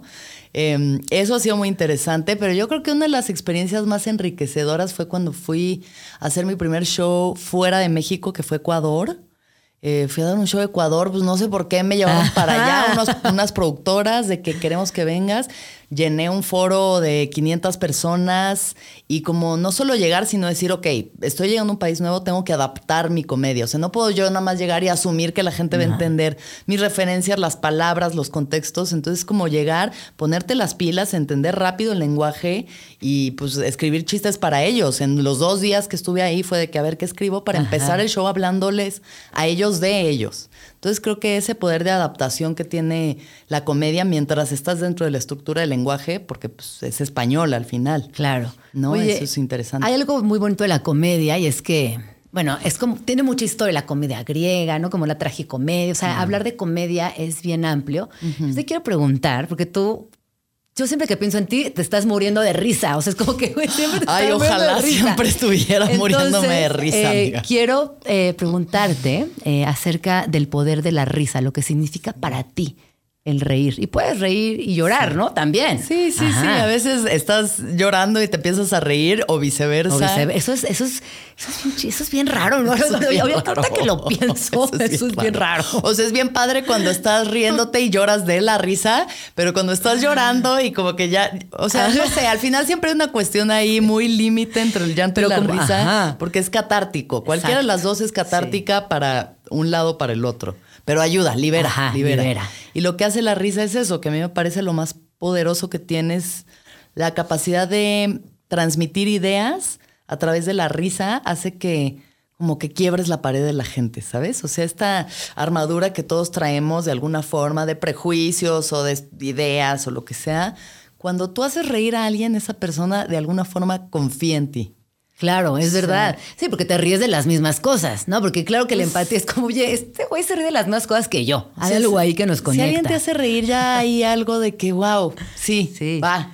Entonces eso permite que puedas transmitir ideas tan importantes como eso, como hablar de la legalización del aborto o de feminicidios o de, eh, de sustancias psicodélicas, de terapia, de lo que sea, ¿no? O sea, temas que pueden llegar a ser importantes y que a veces te los cuentan con las cifras y los datos y así es súper denso y es súper fuerte y genera un poco de rechazo, como de no, no, no, es algo tan doloroso a veces que dices, quiero separarme de ello. Pero si logras de alguna forma con comedia y con humor transmitir estas ideas, entran, o sea, yo digo, es como dar medicina con una cuchara de miel. Claro, que no es sencillo, porque hablar de estos temas requiere mucha empatía, eh, requiere que te claves en lo que vas a decir, en ser muy cuidadosa con tus palabras. Sí, totalmente. O sea, es, y depende quién lo diga y cómo lo diga, ¿no? o sea, ya ahorita hacer chistes sobre violencia hacia la mujer es como de qué estás hablando. Pero el otro día estaba viendo en Twitter una chica gringa que no sé quién es haciendo un show y dijo como em, yo soy muy feminista, pero sí sé que hay una cosa que las mujeres no podemos hacer sin los hombres, y eso es desaparecer. Y, o sea, ¿sabes? Es como, Ajá. como que la forma en la que lo contó y la gente estaba muerta en la risa y como que muy dark, pero, pero al final es, Concisa. pues sí, o sea, es transmitir ideas de una forma original y ver como perspectivas y, y es algo doloroso, pero siempre podemos encontrar la forma de reírnos de ciertas cosas. Ajá. A mí, a mí, a mí me parece que esto es un talento. Y ahorita justo eh, nos están preguntando aquí en nuestras redes, eh, ¿qué- ¿cómo ha sido para ti ser mujer en, en una industria de hombres? Pues mira, ha sido, o sea, más complejo ahorita con más conocimiento, ¿sabes? Como que cuando era, al final dicen, la ignorancia es felicidad. Creo que cuando era más joven y más ingenuo era como de, no, aquí todos somos iguales. Y este, el techo de cristal no existe, Ajá. ¿sabes? O sea, Ni sabía que era techo de cristal, o sea, era como, no, solo importa que seas buen comediante, que escribas buenos chistes y nada importa. Y no es cierto, sí importa. Tanto importa que yo ahorita de pronto me contratan para hacer un especial y en España, ni siquiera en México, en España, a mí y a Carlos Vallarta y cuando me dijeron la propuesta económica dije, ah, déjenme pensarlo. Y le pregunté a Carlos cuánto le estaban pagando Le a él. pagando el más. doble. Ah. El doble. O sea, tal cual. Entonces digo, no sé si estas dicen, no, porque él tiene más exposición, más especiales, más renombre. No sé, no sé si sea eso, no sé, pero bueno, son esas cosas. Y también exponerte a lugares, o sea, estás en bares de noche trabajando constantemente, viajando, a veces sola, o sea, yo pues, me he movido mucho sola, mucho de noche, es un trabajo nocturno, entonces también eso genera pues, ciertas inseguridades. Y lo chingón de la... Ahí puedo... Claro, lo bueno, lo bueno de la comedia. Lo bonito de la comedia. Lo maravilloso de la comedia mexicana es que se ha vuelto una escena tan diversa. Es una, yo diría, de las más diversas del mundo. O sea, nosotros tenemos comediantes hombres, mujeres, eh, cisgénero, tenemos no binarias, tenemos trans, tenemos drag queens, tenemos lo que quieras, gente con discapacidades haciendo comedia. Y hay espacios seguros para las comunidades que no se sienten también de pronto yendo a un bar lleno de hombres, ¿sabes? O sea, hay lugares donde Sí. puedes ir a hacer comedia y sentirte apoyada y, y tranquila. Ahorita mientras te escuchaba, eh, también, no sé si te ha pasado solamente me, me pasa a mí, hay, hay, hay una cosa con el síndrome de la impostora, ¿no? Que luego también... Es canijo. Es horrible. Es horrible. y como que no se acaba nunca. O sea, está ahí y regresa y cuando dices, no, pero ya, a ver, pero Alexis, ve todo lo que has logrado. O sea, de verdad, no, pero yo creo que... Yo creo que no, ¿eh? que no, yo creo que no. Yo creo que tú no sabes Sí. hacer comedia. O sea, yo de verdad he dicho, yo creo que tú ya no eres chistosa. ¿Y tú qué le dices? Ay, no. ¿Y tú Te qué le dices a tu voz de impostora? Puta, No, pues a veces, a veces si me agarra débil, sí me la creo y estoy así de que en un hoyo negro, ya sabes, un par de días, pero la única forma de callar esa voz es haciendo las cosas. Sí. O sea, de verdad, escribiendo el chiste, yendo al bar, probándolo, escuchando a la gente reírse y dándome cuenta de que sí puedo. No, o sea, solo haciendo las cosas. Me dieron un proyecto para escribir una serie de televisión y yo no, yo como ¿Qué, qué? ¿Yo cómo voy a escribir una serie de televisión si yo nunca he escrito una serie de televisión? Pues Haciéndolo. haciéndolo, Y haciéndolo. Y bueno, ahorita Claro. entregué apenas el Está piloto. saliendo. O sea, entregamos el piloto y me dijeron, es que está increíble. O sea, está Ay, increíble, está buenísimo. Gracias, amiga. Ya luego regresaré Ajá, a platicarnos de, esto. eso. Oye, estoy muy feliz por esta noticia. Sí, no, porque además, justo, ¿no? En el reponerse de, de esta, de esta voz que a veces te, te aniquila, el hacer también, eh, pues da mucha paz, ¿no? Como poder Pues, encontrar ese lugar de creatividad y decir, bueno, órale, lo, lo voy a hacer otra vez y mejor. Sí. O sea, regodéate tantito en tu Ajá. miseria y ay, pobre de mí, haz lo que quieras. Pero al final no te va a solucionar, o sea, no va a callar el síndrome del impostor solo decirte, no, tú sí puedes, eres valiosa. No, tienes que ponerte a hacer las cosas que te comprueban que sí puedes. Exacto. Oye, y por ejemplo, viajando un poquito en el tiempo, ya es que yo soy muy chismosa de la infancia. Ay, claro. Por A mí me gustaría entender cómo era Alexis de Anda cuando era chiquita. O sea, ¿te gustó siempre, Siempre. eh, hacer... ¿Cuándo entendiste, o sea, a qué edad detectaste que tú tenías ese don de hacer reír a la gente? Mira, reír, reír no sé, o sea, como que no era mi intención yo ser comediante de niña. Siempre he sido muy ocurrente y mis papás lo dicen, es que siempre has sido muy ocurrente y nos moríamos de la risa con las cosas que decías, cómo las decías, pero lo que tengo muy claro, porque tengo video, es yo de dos años jugando con mi papá a actuar. Entonces él me decía, este, estás triste y yo. O sea, pero muy bien, además volteaba cámara y todo y carita triste, feliz, con hambre, eh, así distintos estados y yo los iba... Y como que esa reacción de mi papá de que, wow, lo máximo era, sí, esta es la validación que voy a buscar toda mi vida. No, justamente eh, ayer estaba escuchando una conferencia de cómo esos primeros, a la primera infancia, los primeros tres años sobre todo, definen el resto de tu existencia. Entonces es muy curioso que digas que tú tienes un video a los dos años donde estaba ya esa esencia creativa. Sí, interpretar y como digo, es de una expresión. Como de, actuar y de véanme, véanme. Porque si era de las que todos vamos a hacer la obra de teatro y se callan y tú que no quieres te pones aquí de árbol y yo voy a bailar y a cantar y todos me aplauden, me vale. Oye, y ya en tu vida profesional, ¿cuándo tuviste ese momento de reafirmación de decir, sí, güey, soy chingona? O sea, yo creo que desde muy al principio con, con el stand-up lo, o sea, sí lo pude comprobar, porque no llevaba mucho tiempo cuando me empezaron a ofrecer shows, ¿no? Ya de, venme a abrir mi show, ¿no? Y ya empezaba a abrir shows. Y de pronto ya estaba haciendo un especial de Comedy Central y de pronto me invitaron al Rose de Héctor Suárez y para mí eso fue importante. Fue como... ¿Qué edad tenías? 26, por ahí 26 años, puede ser 25, 26 años. Dije, me están poniendo aquí con Anabel Ferreira, Héctor Suárez, su hijo, el Diablito, o sea, ¿sabes? Como personas y personalidades que llevan un tramo de carrera y come, o sea, Anabel Ferreira. Legendaria, ¿sabes? Yo la veía en la este, tele. Ajá, ¿cómo se llamaba ese show que hacía? Anabel. No, pero tenía, uno, tenía unos personajazos esa mujer. Sí, increíble. Eh, la secretaria, ¿sí? ¿Puede ser? Tenía mucho, o sea, me acuerdo que eran muchos sketches, no me acuerdo exactamente los personajes, pero yo me acuerdo que veía a Anabel y decía como, wow. Wow, sí. era una mujer protagonizando un programa de comedia. Y la única, ¿no? ¿Quién más? Como de esa época no me acuerdo de ninguna pues, otra así de fuerte. Teniendo un programa de sketches, no. O sea, la India María tenía sus películas, ¿no? Y, y que también fíjate que ver hacia esa época, hoy creo que ninguno de esos personajes estarían permitidos, ¿no? Creo que también el tiempo. Canceladísimo. El tiempo nos ha eh, enseñado mucho en ese sentido. Y qué bueno, la verdad. No, claro, sí, porque si estuviéramos todavía en el estereotipo y no, no la va de hipersexualización a través de la comedia, sí, que el racismo. La escuelita, yo creo que la escuelita de Ortiz de Pinedo todavía a la gente le gusta. Y ya saben, los señores de que ah, me los señoros, los señoros. Oye, vamos a un corte y regresamos para hablar de un tema que me fascina y creo que a ti también. Hablemos de amor, amiga. Claro importancia del amor. Regresamos. Plan tranqui.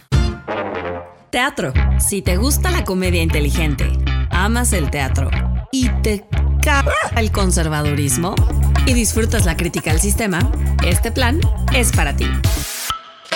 El 3 y el 10 de septiembre se presenta en el Teatro El Vicio Bar un espectáculo que funciona como entretenimiento, pero también como denuncia a los grupos antiderechos. La obra se llama La mansión al fondo a la derecha y surge a partir de una amplia investigación sobre conservadurismos religiosos y políticos. Más allá de ser una crítica necesaria, refleja el día a día de los discursos de odio y también es una buena cabareteada para las discriminaciones. Así, con mucho humor, evidencia que la fe no está peleada con la diversidad y que el miedo al cambio se vence con información. La mansión del fondo a la derecha se presentará los domingos 3 y 10 de septiembre en el Teatro Bar El Vicio a las 7.30 de la noche. Date un rol, ríete un rato y nos cuentas qué te parece. Festivales. Amantes de la música y específicamente del punk y el rock, pongan atención. Este sábado 2 de septiembre se llevará a cabo el Consejo Mundial de Bandas Alternativas Punk, Rock Fest y Lucha Libre 2023. El cartel está integrado por íconos como Longshot, Crown the Empire y Attila, entre más bandas nacionales representantes de los géneros alternativos. Habrá bazar, una buena variedad de comida y, por supuesto, lucha libre. La cita es a las 2 de la tarde en el Velódromo Olímpico de la Ciudad de México. Vamos tranqui. Regresamos. Es viernes, vamos tranqui. Estamos con Alexis de Anda, que no estamos yendo tan tranqui. Hemos platicado de cosas muy lindas, intensas, que a veces es difícil ir tranqui, ¿no? Hay momentos de tranqui y hay momentos de intensidad. Ajá. Pero hay que estar ahí, dándolo todo. Dándolo todo. Dándolo todo. Exacto. Oye, yo quería preguntarte acerca del amor, ¿no? Como este concepto que cada vez es más abstracto. Y te lo pregunto porque tú eres una persona que fomenta mucho amor en tu día a día, que crees en el amor. Ay, sí creo. Que das sí amor. creo. Amor romántico. Amor adicta al amor romántico. Adicta al amor. Cuéntanos eso, por favor. Adicta al amor romántico. Me encanta. O sea, creo que puede- como que siento que mm, de pronto le hemos perdido la fe al amor romántico, ¿no? De que no es este cuento de la princesa y el príncipe y de la telenovela que no es cierto, no se sostiene y es tóxico. Y...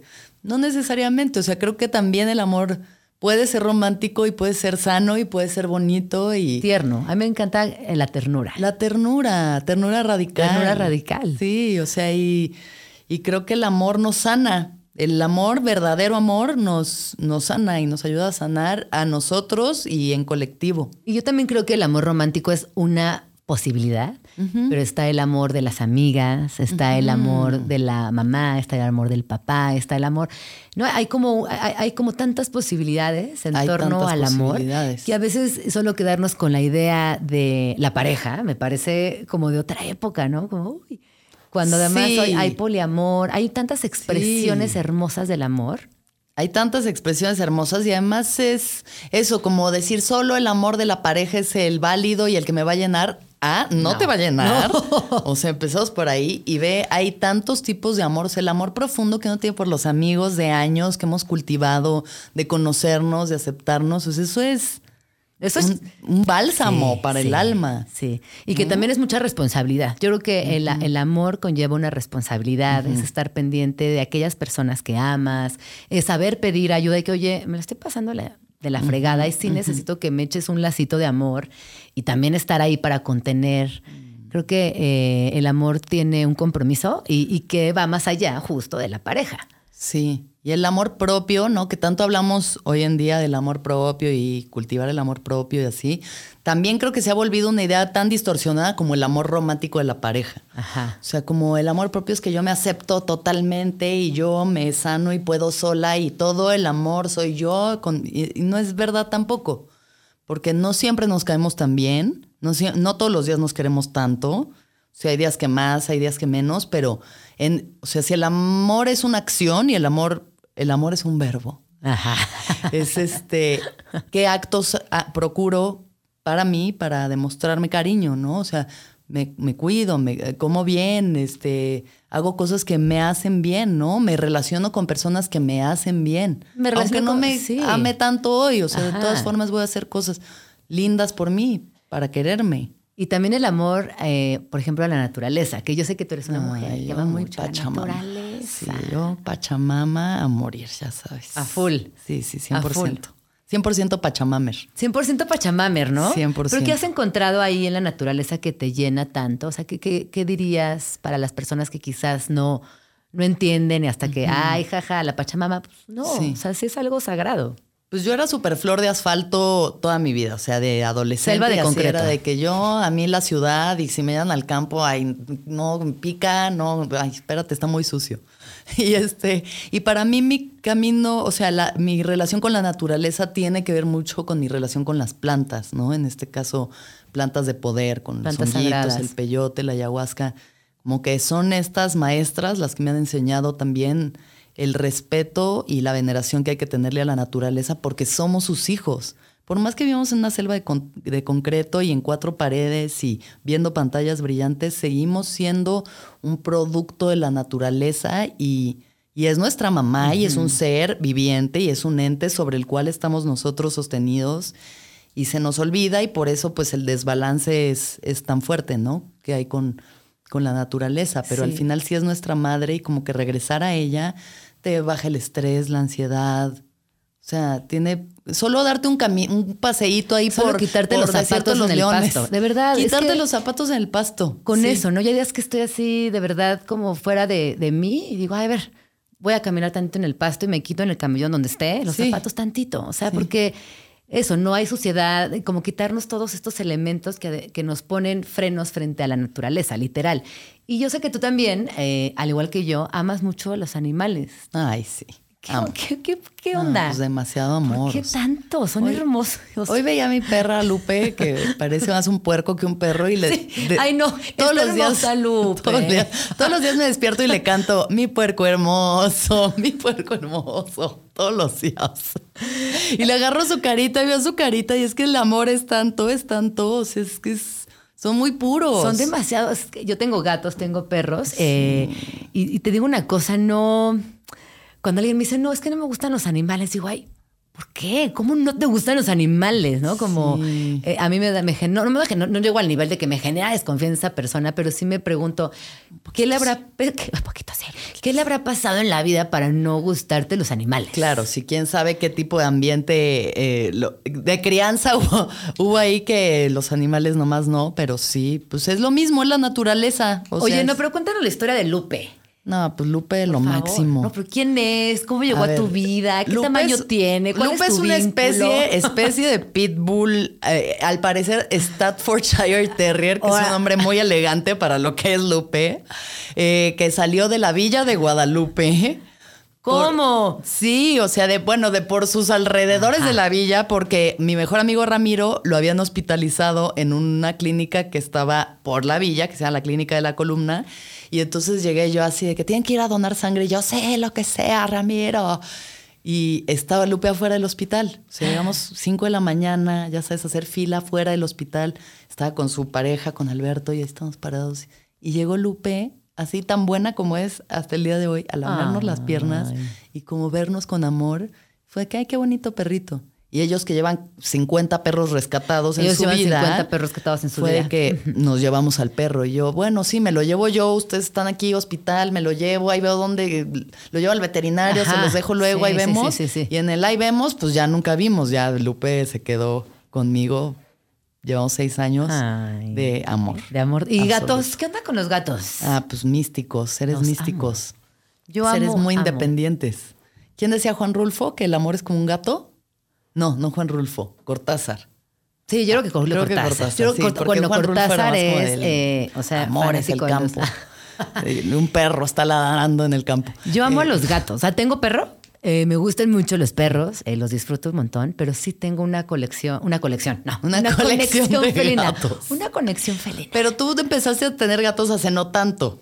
Yo, fíjate que mi mamita, Coquito, te mando un beso, es, eh, pues, cree que es alérgica a los gatos. Yo creo que no, pero más bien era una persona de perros.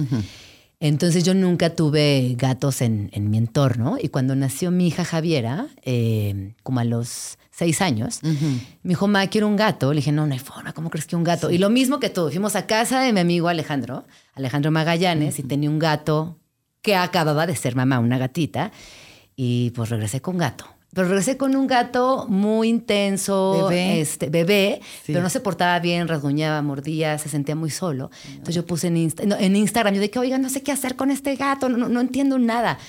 Y muchas personas amablemente me dijeron, Gina, es que los gatos solitos no se sienten a gusto. Ay, Necesitas sí. otro gato para que se hagan compañía. Más dije, gatos, la más respuesta, gatos. Dije, más bueno, pues gatos. más gatos.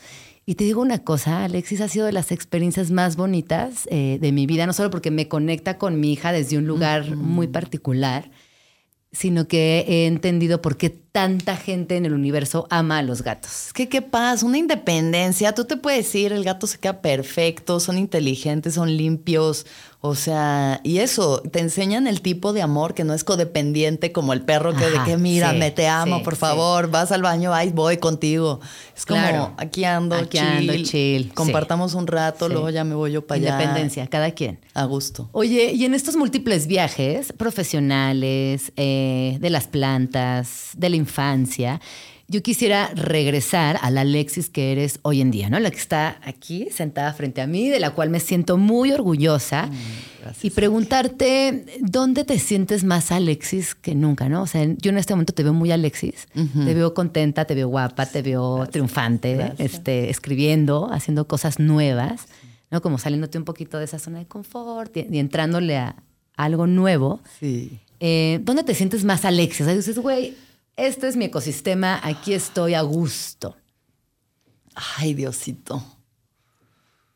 Siento que uno de los lugares sería en la fiesta. Ajá, muy bien, muy buena, muy buena respuesta. En la fiesta, o sea, como que hace rato estaba pensando porque llevo Quiero un rato bailar. sin tomar alcohol y así, como que he estado muy clean y también muy tranquis, o sea, de que en mi casa y así. Y como que pienso y digo, o sea, todo bien, increíble, pero también como qué rico es salir con tus amigos, reírte, bailar, echarte unos mezcales, o sea, gozar.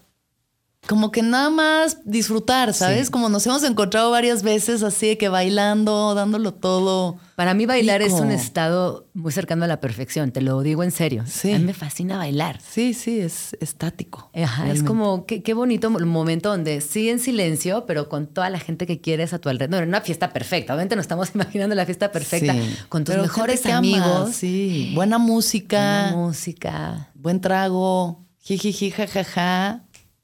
Ahí yo siento que sí soy muy yo en mi elemento. Ajá. Además no hay que hablar con nadie, ¿no? Es como nada más estar Nada más bailar. Yo además yo bailo con el ojo cerrado. Claro, ojito cerrado, ya. Ya de ojito cerrado. Sí, de ojito sí, cerrado sí, y aplauso, todo, todo incluido. Sí, no, todo. todo. Oye, y otro de los viajes, eh, pues es el viaje. El- El, el merísimo viaje. El viaje. Cuéntanos de esto, por favor. Ay, pues el viaje yo creo que es. Mira, cuando dicen, ¿qué harías aunque no te pagaran? El viaje.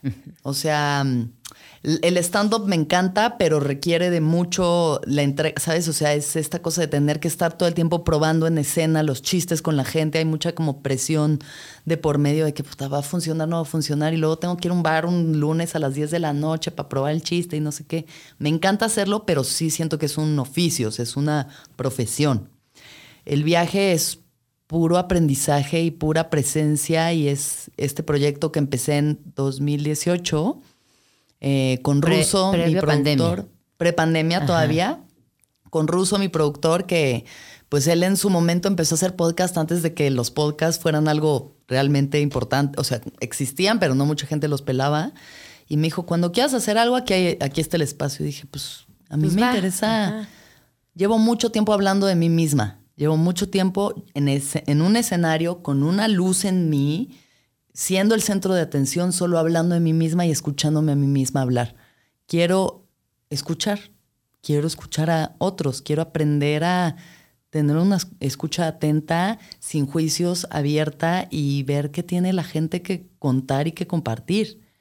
Y pues un poco en este formato entre entrevistas, que he entrevistado yo creo que ya ahorita 180, no sé, 150 personas, porque llevamos más de 200 episodios, y reflexiones propias, que también a veces hablo yo, reflexiono sobre ciertos temas, ¿no?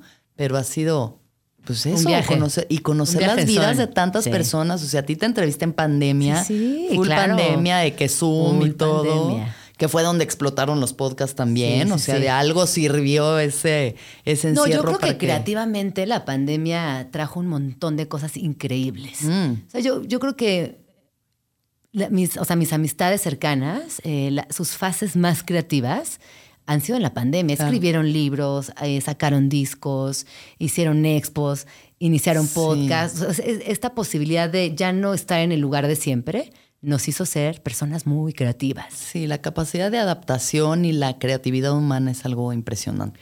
Cuando te digo la palabra imaginación, eh, ¿qué viene a tu mente? Mm. viene crear historias. O sea, para mí la imaginación tiene que ver con, con, crear, y, con crear y contar historias, ¿sabes? Porque creo que, creo que pueden tres personas vivir la misma experiencia y cada una, gracias a su imaginación, a su forma de filtrar la información y de recrear las cosas en su mente, te van a contar tres historias distintas. Entonces, para mí tiene que ver con eso, ¿no? O sea, con, con cómo estamos todo el tiempo con imágenes también en la cabeza, o sea, cómo estamos recreando cosas o imaginando o creando cosas nuevas, pero vienen de elementos que tenemos, o sea, la forma en la que yo lo utilizo es que hago un chiste a partir de que me das un par de elementos, ¿no? Ideas, palabras, y con eso yo puedo formular esta cosa que va a dar risa. ¿No? Entonces creo que tiene que ver con eso. Es como una de las virtudes más hermosas que tiene el ser humano. La más hermosa, o sea, para mí sí, de las más hermosas, sobre todo en, eso, ¿no? Como que eh, hay una cosa, una que es para ti la realidad, porque la realidad es una cosa, tienes luego No, la sepa imaginación. Dios, Exacto, la ¿no? realidad ¿Qué es- es la realidad? No, ya, espera. O sea, es súper abstracto y profundo. Bienvenidas Sí. a El Viaje Bienvenidas de la viaje Realidad. De la realidad. No, pero creo que imaginar sí es algo que, eh, sobre todo quienes estamos en contacto, por ejemplo, con, con niñes, eh, es evidente que es un tesoro de la humanidad, ¿no? Es como, güey, cuida es tu imaginación, porque sí. es algo vital. Hace poco, con todo lo de inteligencia artificial, estuve participando en un foro. eh, y era un foro internacional, esto sucedía en, en Sharia, ¿no? en los Emiratos Árabes Unidos. Decían qué importante es preservar la imaginación de las infancias frente a elementos como la inteligencia artificial, por ejemplo. Y te estoy hablando de docentes, pedagogos, científicos, a gente que de verdad trabaja en el día a día con, con las infancias. Claro. Y la, una de las conclusiones es la imaginación es un estado que tendríamos que alargar lo más que se pueda en la vida de un ser humano. Sí, totalmente, porque al final también es, es el mapa mental a, a- a través del cual puedes crear tu realidad. ¿No? O sea, Joe Dispensa, que es este maestro de meditación así, mega acá, top. La gente paga miles y miles de dólares por Llena hoteles, es una locura, es rockstar. Y de lo que habla él es de imaginar. O sea, imagina la vida que quieres tener, imagina la persona que quieres ser. ¿Por qué tienes que, que verte sometido a tus circunstancias, a tu realidad, a seguir repitiendo lo que siempre has hecho? O sea, imaginar es tanto decir, soy una princesa, soy un dragón, como decir, soy una persona más plena, más feliz, más sana, con más oportunidades, con más creatividad, ¿sabes? Con una vida más alegre y más bella. O sea, y eso es posible. Sabes que nunca me lo había planteado desde ese lugar. Muchas gracias. Nunca en mi vida, ¿eh? Para mí la imaginación únicamente, hasta ahorita confieso, lo había canalizado hacia la creatividad. Pero te escucho y me parece una posibilidad muy bonita. imaginar también. tu vida. Ajá. O sea, ¿por qué no? Ay, pues se nos acabó el tiempo. Ay, no lo ya. puedo creer. ¿Por qué tan rápido? Es que radio se pasa de volada. Sí. Eh, muchísimas gracias por haber venido. ti. Redes sociales. ¿Dónde te podemos seguir? Me pueden seguir en arroba Alexis de Onda. Ahí tengo este Twitter e Instagram. Tengo un Facebook que la verdad no abro hace mucho tiempo, así que no qué van a encontrar. Pero bueno, ahí me pueden seguir, ahí pueden ver los shows y todo. Y pues los invito a escuchar el viaje en todas las plataformas donde escuchan podcasts, en YouTube. Ya hay doscientos y pico episodios de historias hermosas y de mucho, mucho, muchas herramientas muy bonitas para acompañar sus procesos. Pues muchísimas gracias por venir. Nos vamos. Muchísimas gracias por acompañarnos en esta primera semana de Vamos Tranqui. Espero que lo hayan disfrutado tanto como nosotros aquí en cabina. Les recuerdo que estaremos de lunes a viernes aquí en Radio Chilango en el 105.3 de FM. Así que por favor eh, estén pendientes de lo que viene porque estamos preparando cosas muy lindas para este espacio y pase lo que pase, la oficina, la escuela, el médico, el problema tratemos de hacer el ejercicio de ir tranqui. Así que disfruten su fin de semana, pásenla bien y nos escuchamos el próximo lunes. Les dejamos esta rolita. Se llama Rotos y es de diamante eléctrico. Bye, gracias por todo. Está tan fría, fue, dame tu calor. Ya nos vamos. Pero nos escuchamos la próxima semana aquí, en tu oasis favorito de las mañanas. Vamos tranqui. Con Gina Jaramillo, en Radio Chilango.